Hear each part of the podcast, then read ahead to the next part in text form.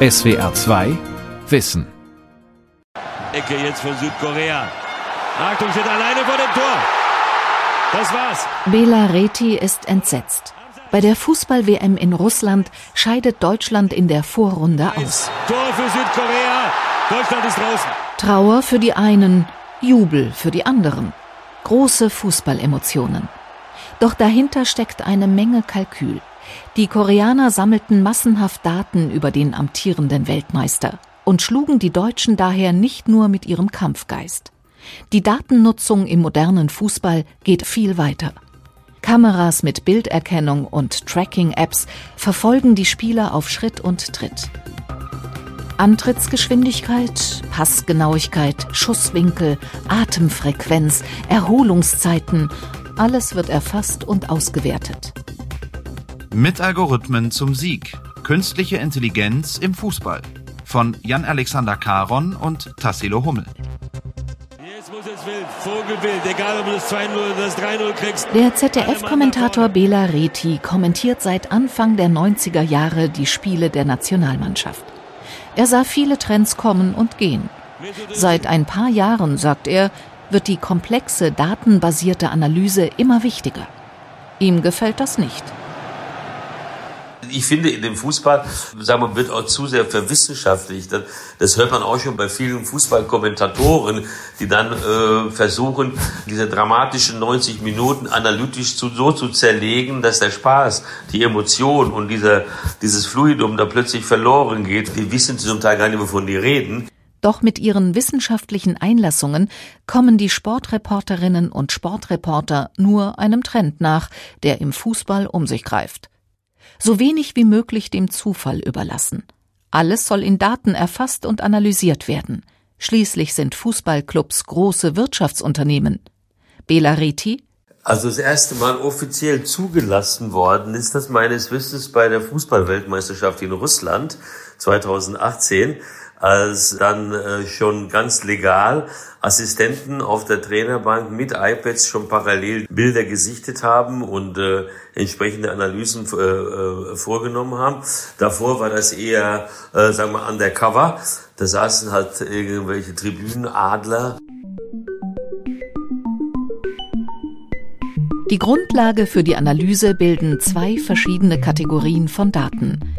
Mit sogenannten Scouting-Daten lassen sich alle Aktionen eines Spielers statistisch erfassen. Wie oft schießt ein Spieler, wie oft trifft er das Tor, wie viele seiner Pässe finden ihr Ziel, wie viele seiner Zweikämpfe gewinnt er. Hinzu kommen sogenannte Tracking-Daten. Mit ihnen wird das Laufverhalten und das Positionsspiel jedes einzelnen Spielers erfasst. Wie viel läuft ein Spieler? Wohin läuft er und wie schnell? Wo auf dem Feld steht er? Für sich genommen sind diese Daten wertlos. Wer Erfolg haben will, muss verstehen, wie die Einzelinformationen zusammenhängen. Traditionell machen Scouts und Trainer diesen Job, doch immer öfter übernehmen Computerprogramme diese analytische Leistung. Der FC Liverpool, Champions League-Sieger 2019 und noch immer eines der besten Teams im englischen Fußball, gilt darin als weltweit führend. Branchenkenner sagen, der Club setzt auf künstliche Intelligenz, also auf Algorithmen, die gewisse Muster in Daten erkennen und ihren Quellcode selbstständig weiterentwickeln. Fünf Datenanalysten, genannt Data Scientists, arbeiten in Liverpool. Sie hätten, so erzählt man sich, 2015 auch ausgerechnet, dass der deutsche Trainer Jürgen Klopp für Liverpool der richtige sei, obwohl der am Ende in Dortmund keinen Erfolg mehr hatte.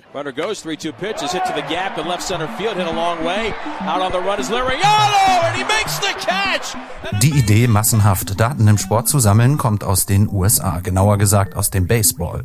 Ähnlich wie Finanzanalysten an der Wall Street Unternehmensbilanzen analysieren, begannen Sportfanatiker Ende der 1970er Jahre das Baseballspiel in seine statistischen Einzelteile zu zerlegen. So verhalfen sie bald einigen Profiklubs zum Erfolg. Auch andere US-Sportarten übernahmen die komplexen Analysen. Im europäischen Fußball hielten solche Berechnungen lange keinen Einzug. Dass ausgerechnet der FC Liverpool einer der Vorreiter ist, ist kein Zufall. Der englische Club gehört zum amerikanischen Sportvermarktungskonzern Fenway Sports Group. Dessen Gründer wurde als Rohstoffhändler an der Börse reich. Er erfand einen Algorithmus, mit dem er Kursschwankungen auf dem Sojamarkt vorhersehen konnte. Wen wundert's, dass er auch beim FC Liverpool auf die Datenanalyse setzte? Liverpool, c'est clairement le club le plus avancé euh, dans la collecte de données. Je pense que c'est Liverpool ist eindeutig der Club, der am weitesten ist mit dem Datensammeln. Und ich glaube, es ist von allen in England und weltweit anerkannt, dass dieses Team das Beste ist.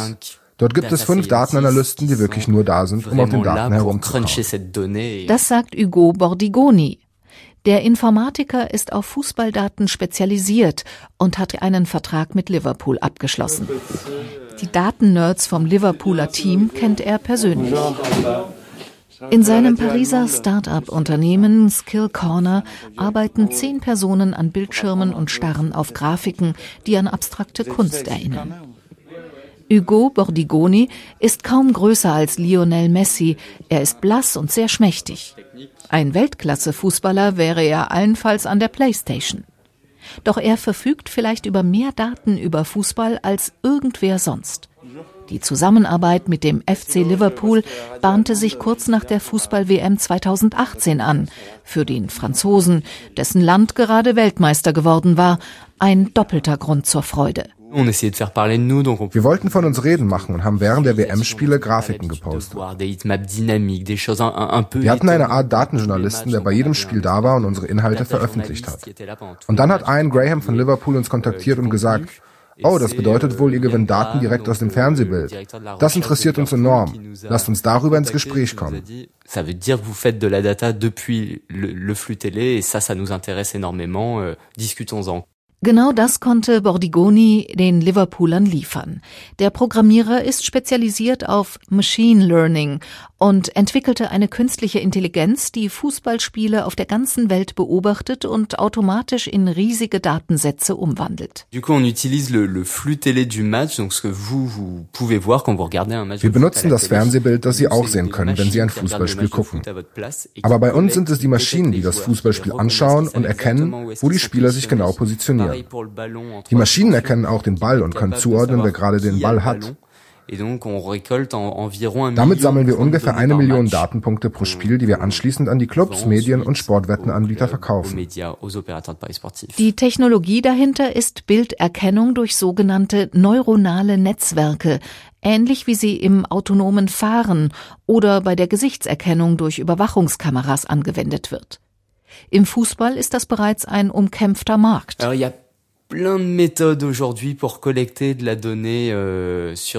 es gibt heute viele Methoden, um Daten von Fußballspielen zu sammeln.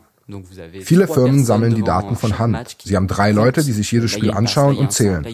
Das war ein Pass, das war ein Dribbling, das war ein Schuss. Das ist recht beschränkt, weil der Mensch nicht in der Lage ist, alle Bewegungen von allen Spielern und das alles auch noch live zu erfassen. Wir machen das komplett automatisch. Wir sind nicht die Einzigen, die das machen, aber wir gehen noch ein bisschen weiter als die anderen.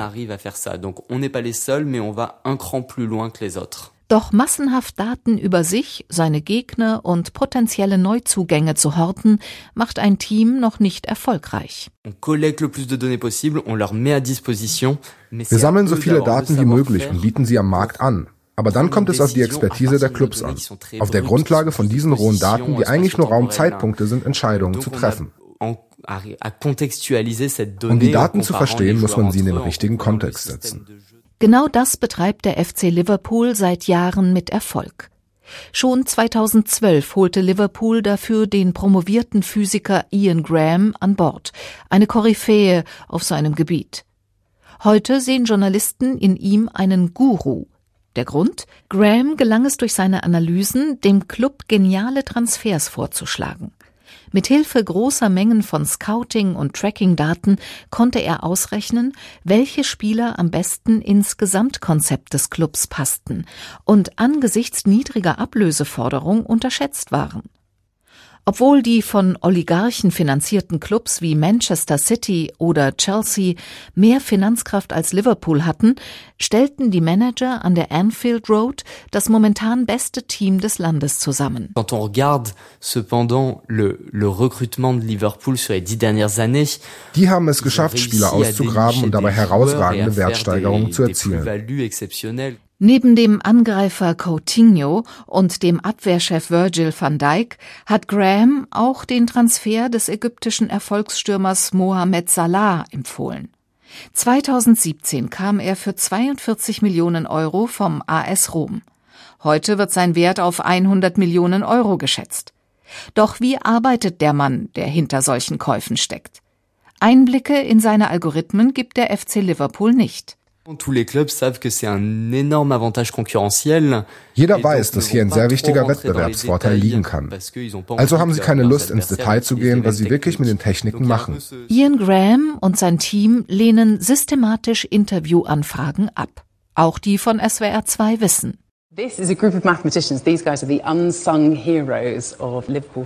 Eine Ausnahme machte der Club im Dezember für die große BBC. So please join me in welcoming Tim Woskett. Tim Woskett, ein studierter Astrophysiker aus dem Team von Ian Graham, kam im Dezember einer Einladung der Royal Institution Lectures auf Channel 4 nach. Fans waren begeistert, denn Woskett gab einige, natürlich sorgfältig ausgesuchte Einblicke. Every football game uh, is uh, based on is goals, obviously, that's the most important thing. Uh, and it's our job to turn every action on the pitch, every pass, every throw-in, every tackle, every shot Westcott erklärt der Moderatorin das Konzept der Expected Goals, abgekürzt XG, einem der Parameter, der auf Grundlage von Torchancen und Torschüssen ermittelt, wie viele Tore ein Team mathematisch gesehen eigentlich hätte schießen müssen. So this is taken from literally hundreds of thousands of shots through major leagues all over the world and by looking at where the shots take place seine Berechnungen basieren dabei auf Daten aus Tausenden von Spielen überall auf der Welt. Daraus sei eine Formel entstanden, um auszurechnen, von wo und wie es sich statistisch gesehen überhaupt lohnt, aufs Tor zu schießen, erklärt Westcott. Und mehr noch, mit Tracking-Daten könne er die Position aller Spieler und des Balls auf dem Feld gleichzeitig analysieren und berechnen, wie hoch die Torwahrscheinlichkeit ist, je nachdem, wo der Ball sich gerade befindet. Okay, so tell us what we're looking at here. So uh, this is what we call pitch control. Westcott zeigt dem Publikum eine sogenannte Heatmap, die Ansicht eines Fußballfeldes wie mit einer Wärmebildkamera. Ein Rasen, der an eine meteorologische Wetterkarte erinnert.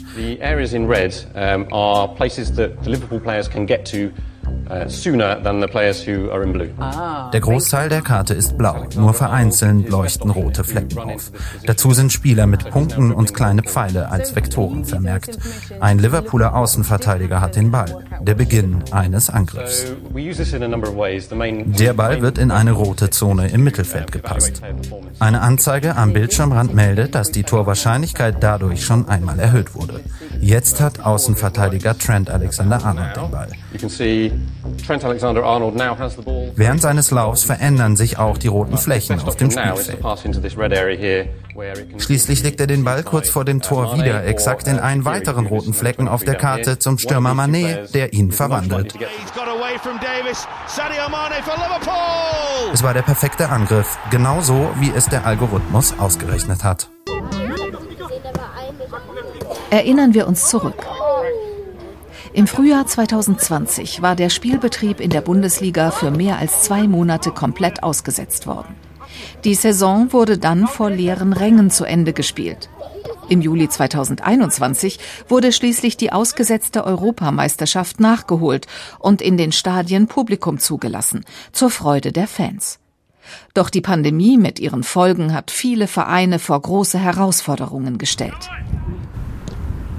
In Deutschland helfen moderne digitale Technologien den Spielern dabei, ihren Fokus und ihre Form während des Lockdowns aufrechtzuerhalten, zum Beispiel beim FSV Mainz 05. Ich würde mal sagen, ganz am Anfang, wo mal komplett die Bundesliga ja abgebrochen wurde und wir mal zwei Wochen nur zu Hause waren, war es natürlich eine Riesenumstellung für jeden Einzelnen, denke ich erinnert sich der österreichische Stürmer von Mainz 05, Karim Onisivo, im April 2020. Interviewen lässt er sich nur am Telefon. Zu groß wäre das Risiko, Pressevertreter auf das Vereinsgelände zu lassen.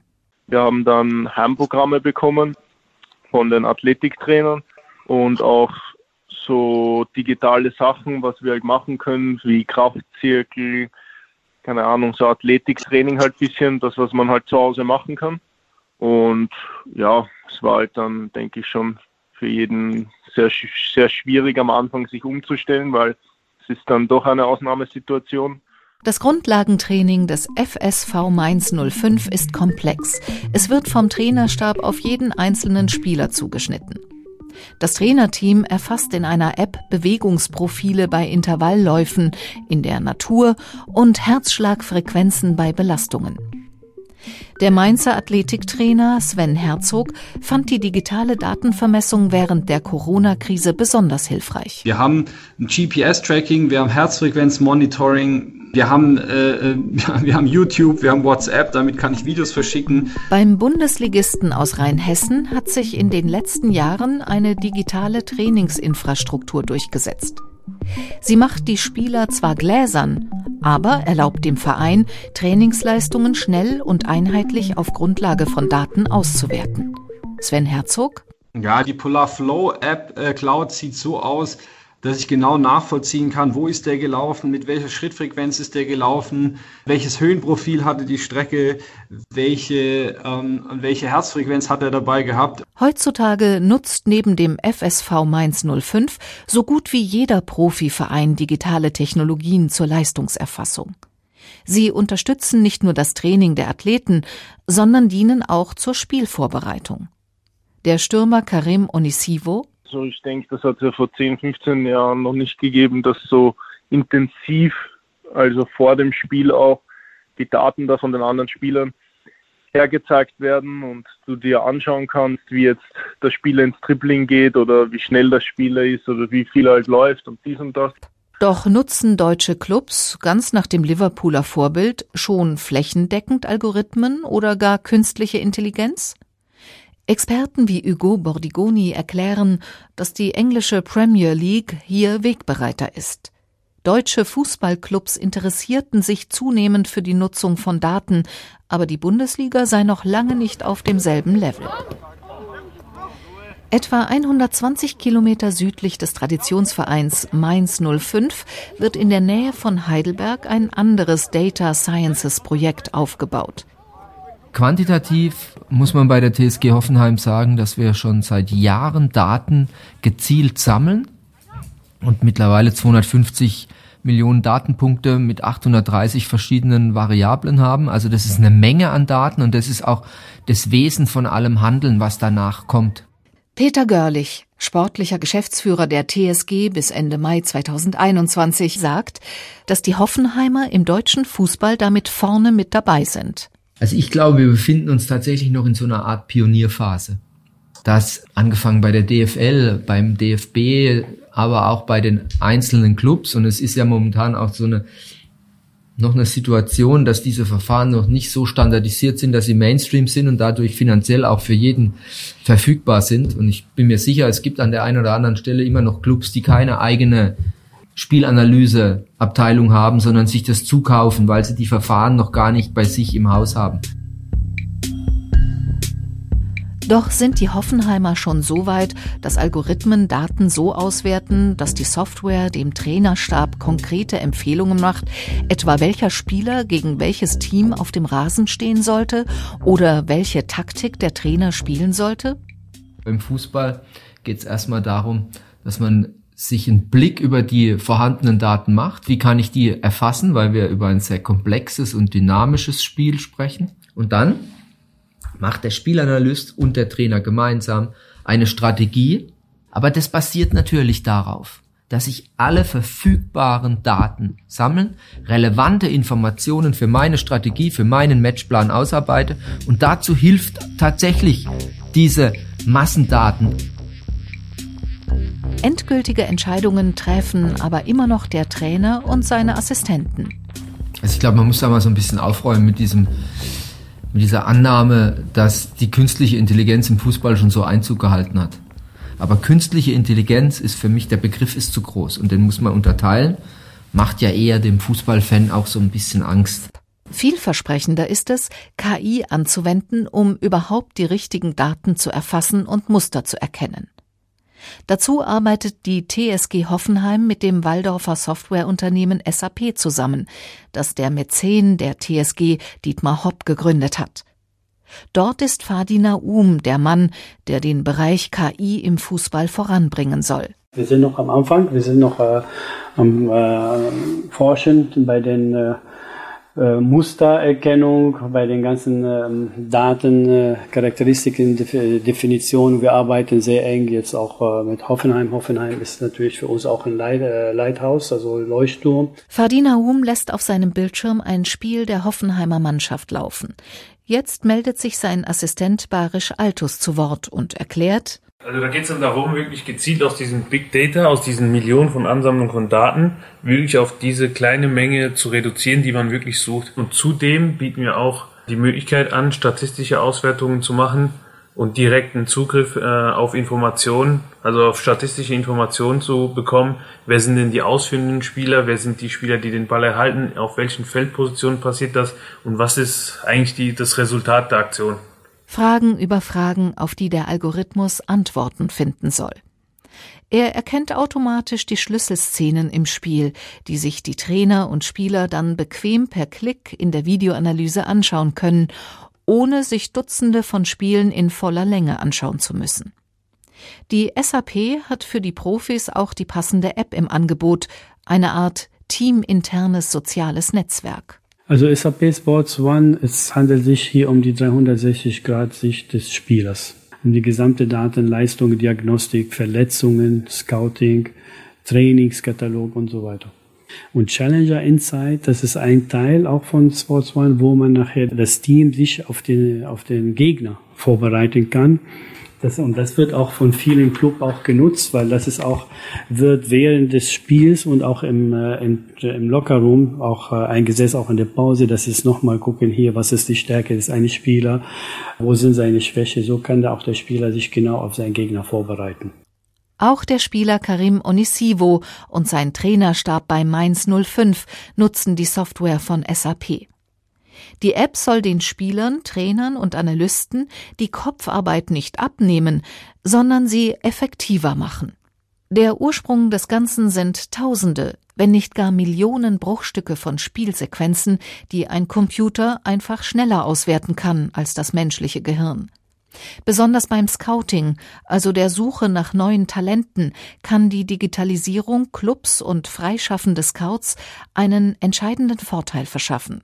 Algorithmen können sich theoretisch auf der ganzen Welt durch Datensätze wühlen und interessante Spielerprofile entdecken. Hier zeigt sich das Potenzial von großen Datensätzen, erklärt Hugo Bordigoni, der mit seinem KI-Startup Skill Corner in Paris genau diese gewinnt und weiterverkauft. En effet, le, le recrutement, c'est un terrain d'application bei der Talentsuche kann Data Science noch besser eingesetzt werden als bei der Analyse eines konkreten Spiels, weil es hier weniger Raum für Zufall und mathematisch Unvorhergesehenes gibt. Man wertet nicht nur eine, sondern etliche Spiele eines Spielers aus. Die Digitalisierung erleichtert Talentsuchern damit insbesondere in einer Zeit, in der Reisen um den Globus wegen der Corona-Pandemie erschwert sind, den Job. Fadi Naum von SAP man kann jetzt auch weltweit Scout eigentlich auch vom, vom Büro, von zu Hause. Genau, ja. Und dann kann man nachher, wenn man tatsächlich nachher diese Qualität, klar, dann kann man gezielt dann nochmal Scouting vor Ort machen. Aber man muss nicht jetzt hier durch die Welt reisen, um nochmal hier und auch viel Zeit verschwenden. Also das ist das genau, wie man nachher effizienter arbeiten kann.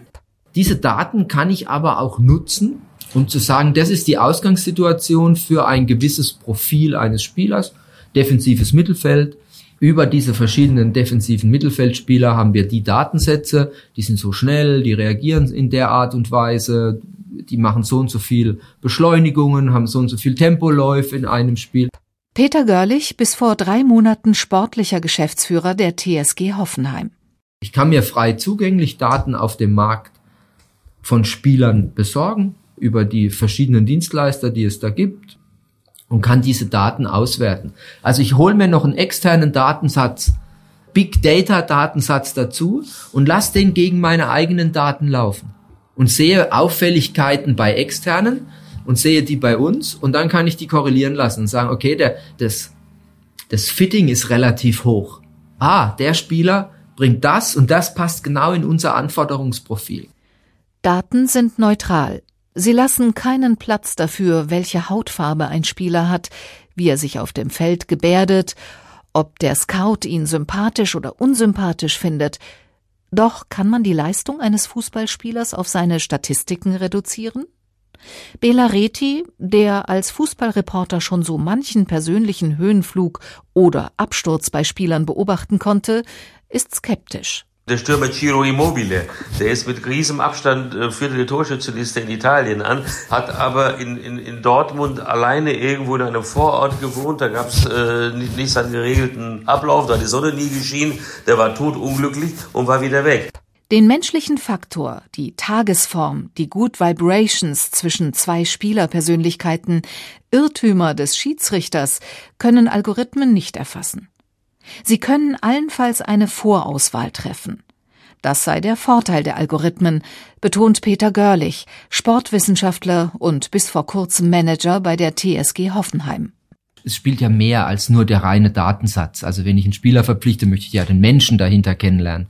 Aber ich habe einfach diese lästig wiederkehrende Teile meiner Arbeit die meine Prozesslandkarte auch für so eine, so eine Scouting-Prozesslandkarte immer an der einen oder anderen Stelle ersch erschweren, kann ich optimieren und ich gebe den Experten mehr Raum, um tatsächlich den Spieler auf sich wirken zu lassen. Data Science und ihre Algorithmen seien schlicht und einfach ein Tool, um Spieler, Teams und Trainer besser zu machen. Doch letztlich bleibt der Profifußball ein Spiel zwischen 22 Menschen auf dem Platz für Tausende im Stadion und Millionen an den Bildschirmen. In dem Emotionen, Individual- und Gruppenpsychologie und irrationale Faktoren immer ihren Platz haben werden. Deshalb werden wir nie total bestimmt sein. Wir werden keine Mannschaft haben, wo 22 Akteure plus äh, die Ergänzungsspieler alle auf Basis von Algorithmen ausgewählt worden sind. Nein, da werden persönliche Themen immer eine große Rolle spielen. Dann reden wir über Fantasie und Kreativität. Fantasie und Kreativität. Dafür lieben Fans den Fußball. Wenn einfach irgendwie alles passt und in der Magie eines genialen Moments das Stadion vor Freude überkocht. Daran werden wohl auch die besten Algorithmen der Welt nie etwas ändern.